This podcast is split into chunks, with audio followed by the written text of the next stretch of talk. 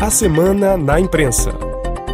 Andréa Gomes Durão. A representatividade da França no cenário internacional parece ser colocada em xeque sob o governo de Emmanuel Macron, em que o posicionamento no conflito entre Israel e o Hamas expõe ainda mais o país. Mas o declínio da chamada Quinta República Francesa não é uma exclusividade do atual presidente.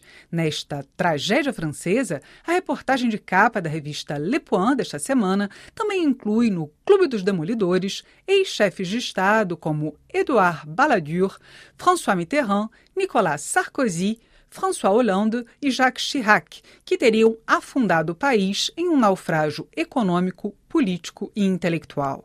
Para a reportagem, a derrocada francesa é contínua, como se respondesse a uma programação mecânica e irreversível.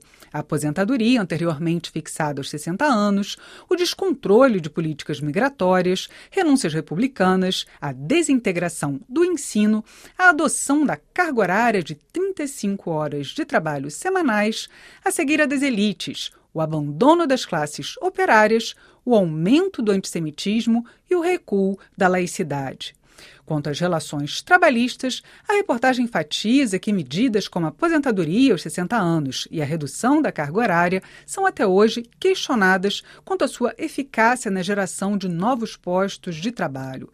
A revista também aponta um certo descompasso do governo francês em relação à conjuntura internacional.